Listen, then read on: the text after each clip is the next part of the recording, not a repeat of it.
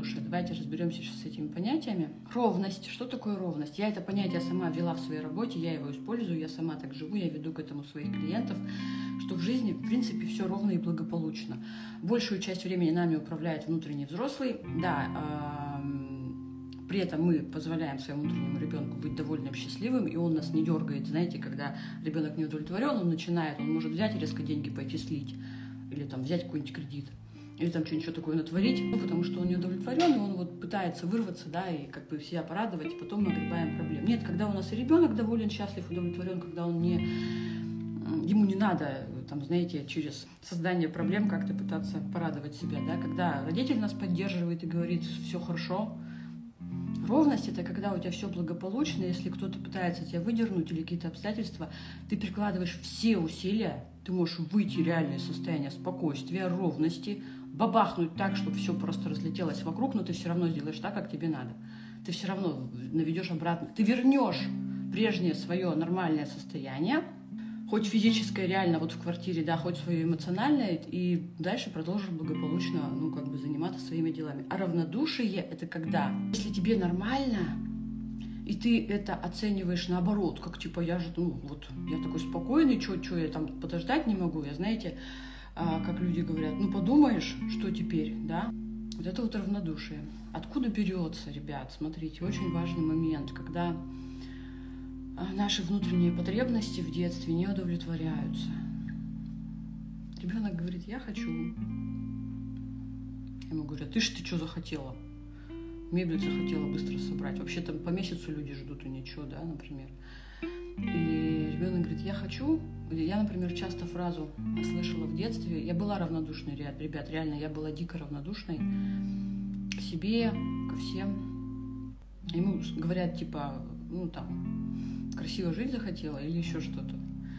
И все, он такой, что это я правда? Он как другие это живут, да, или, например, ну я-то точно, что я красиво жить, это же как бы не, не для меня, да. И все, и человек вырастает равнодушным к себе, он позволяет с собой обращаться как попало, он, ну, причем, знаете, у меня была одна девушка, которая была со мной в чем-то не согласна, я помню, она прям писала, что Олеся, она меня обвиняла в сухости, вот она, вот я, например, радуюсь всему. Вот всему я радуюсь. К сожалению, мы не можем радоваться всему, если у нас все нормально с нашей психикой, с нашим мышлением. Так наш мозг работает. Он не может радоваться всему мы ко всему всегда привыкаем. Если ты каждый раз одному и тому же радуешься так же, с такой, с такой, с такой же эйфорией, как и в первый раз, не знаю, там, мы всегда ко всему привыкаем, на этом строится прогресс. Если бы мы могли радоваться всегда и всему, прогресса вообще бы не было, мы бы до сих пор жили в каменном веке, ребят. Мы за счет того, что привыкаем к тому, что есть, и нас это перестает радовать, идем дальше. Вот, и это как раз про подавленного внутреннего ребенка, который на все, он настолько несчастен, что он радуется реально шкафу, не знаю, там, важно чему, ну, хоть, хоть чему-то, хоть что-то в жизни, да, что называется. Поэтому ровность — это когда в вашей жизни все ровно и благополучно, ребенок внутренне счастлив, доволен, родитель вас поддерживает и говорит, что если ты не, не, хочешь, не надо, хочешь — делай.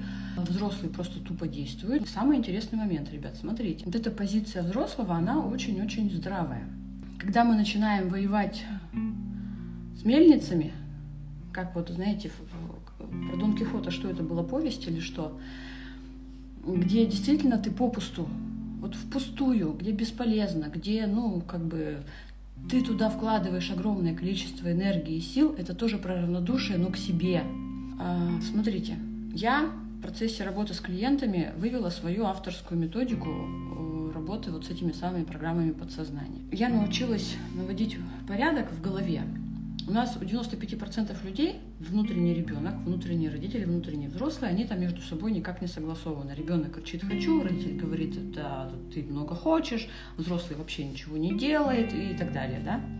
Ну, то есть, когда «хочу», «могу» и «делаю» не совпадают.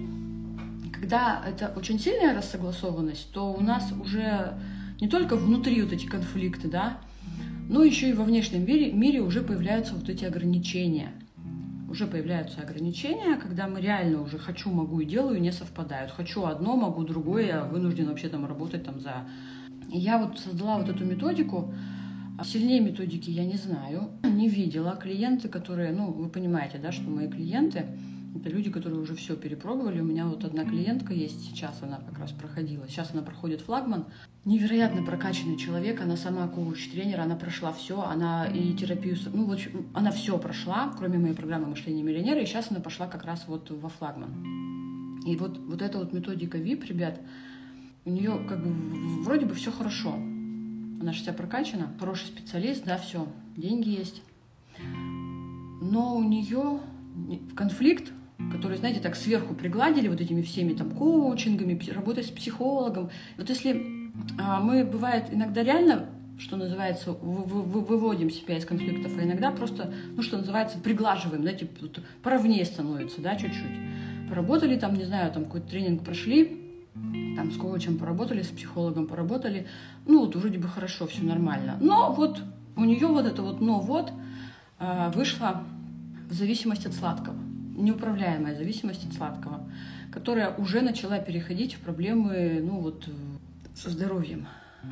И представьте себе, с помощью моей методики она убрала вот этот внутренний конфликт, который, который был основой вот, этого, вот этой вот зависимости, и за не знаю, там, за сколько-то раз применения этой методики она избавилась от зависимости. Через несколько дней она, она просто ну, благодарила и говорила, я не верю, я не верю, что это возможно, потому что перепробовано было все, представьте себе, да.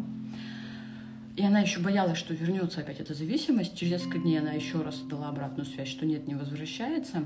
Ну, таким же образом у меня люди...